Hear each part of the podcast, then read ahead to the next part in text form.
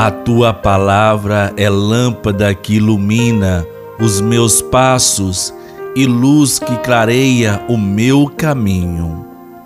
Minha amiga, meu amigo, a você muita paz e todo bem.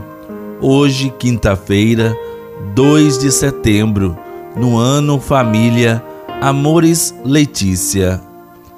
Uma família cristã que cultiva o hábito da oração e meditação da Bíblia na igreja e estende essa prática em casa, como igreja doméstica, pode encontrar respostas rápidas para fragilidades que surgem no dia a dia.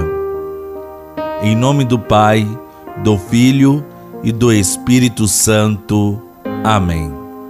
A graça do nosso Senhor Jesus Cristo, o amor do Pai e a luz e a ação do Espírito Santo esteja conosco.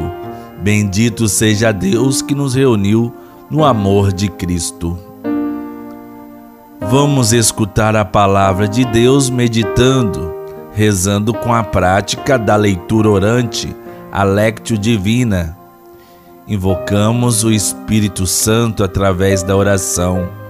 Vinde, Espírito Santo, enchei os corações dos vossos fiéis e acendei neles o fogo do vosso amor. Enviai o vosso Espírito e tudo será criado, e renovareis a face da terra. Oremos, ó Deus que instruísse os corações dos vossos fiéis, com a luz do Espírito Santo, fazei que apreciemos retamente todas as coisas, segundo o mesmo Espírito, e gozemos da sua consolação por Cristo nosso Senhor. Amém.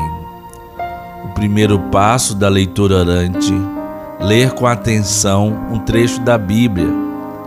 Para nós, agora, o Evangelho de hoje, em Lucas 5, versículos de 1 a 11. Está escrito: Nem só de pão viverá o homem, mas de toda palavra que procede da boca de Deus. O Senhor esteja conosco, Ele está no meio de nós. Proclamação do Evangelho de Jesus Cristo, segundo Lucas. Glória a vós, Senhor. Naquele tempo, Jesus estava na margem do lago de Genezaré e a multidão apertava-se ao seu redor para ouvir a palavra de Deus. Jesus viu duas barcas paradas na margem do lago. Os pescadores haviam desembarcado e levavam as redes. Subindo numa das barcas, que era de Simão, pediu que se afastasse um pouco da margem. Depois sentou-se e da barca ensinava as multidões. Quando acabou de falar, disse Jesus a Simão: avança para as águas mais profundas e lançai vossas redes para a pesca. Simão respondeu: Mestre, nós trabalhamos a noite inteira e nada pescamos, mas em atenção à tua palavra vou lançar as redes. Assim fizeram e apanharam tamanha quantidade de peixes que as redes se rompiam. Então fizeram sinal aos companheiros da outra barca para que viessem ajudá-lo. Eles vieram e encheram as duas barcas a ponto de quase afundarem. Ao ver aquilo, Simão Pedro atirou-se aos pés de Jesus, dizendo: Senhor, afasta-te de mim, porque sou um pecador. É que o espanto se apoderara de Simão e de todos os seus companheiros por causa da pesca que acabavam de fazer.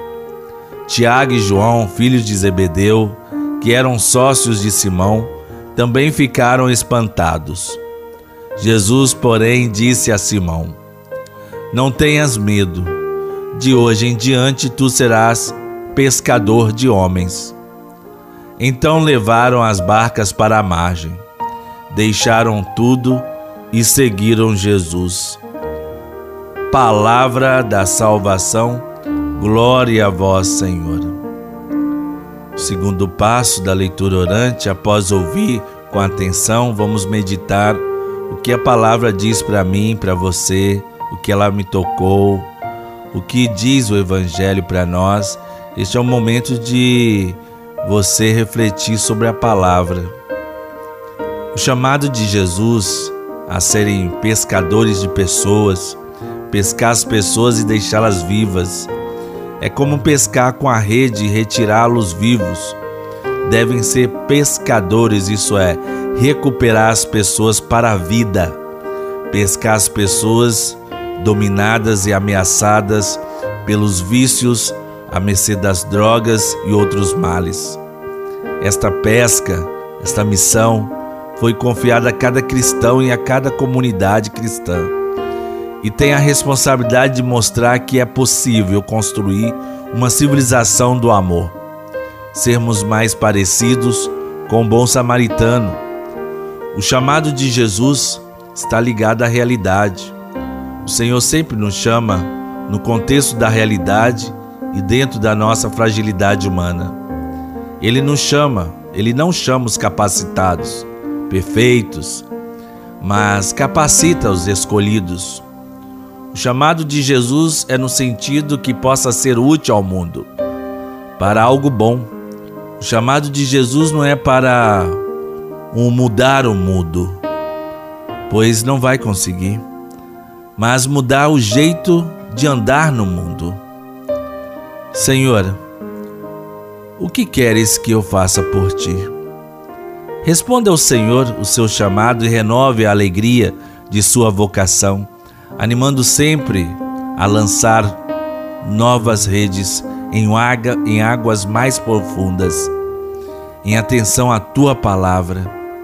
Senhor Jesus, que saibamos obedecer a tua palavra, mesmo sem ver claro o sentido do que queres de nós. Oremos. Esse é o terceiro passo da leitura orante da Bíblia, a oração. Nos colocar diante da palavra, a oração virá naturalmente.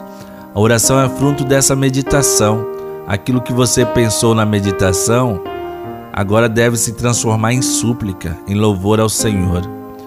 Fale o que você sente e deixa Deus ouvir. Deus do universo, fonte de todo bem, derramai em nossos corações o vosso amor e estreitai os laços que nos unem convosco, para alimentar em nós o que é bom e guardar com solicitude o que nos destes. Por Cristo nosso Senhor. Amém.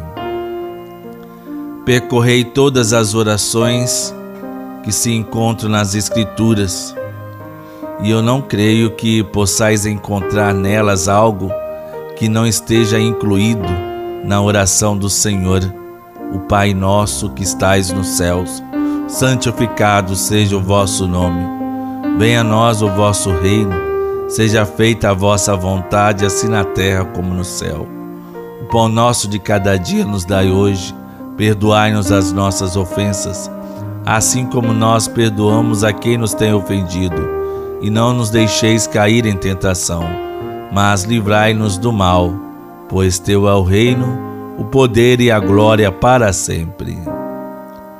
O nó da desobediência de Eva foi desatado pela obediência de Maria. O que uma fez por incredulidade, o desfez a outra pela fé.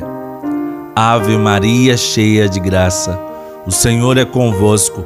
Bendita sois vós entre as mulheres e bendito é o fruto do vosso ventre, Jesus. Santa Maria, Mãe de Deus, rogai por nós, pecadores, agora e na hora de nossa morte. Amém. Nosso auxílio está no nome do Senhor.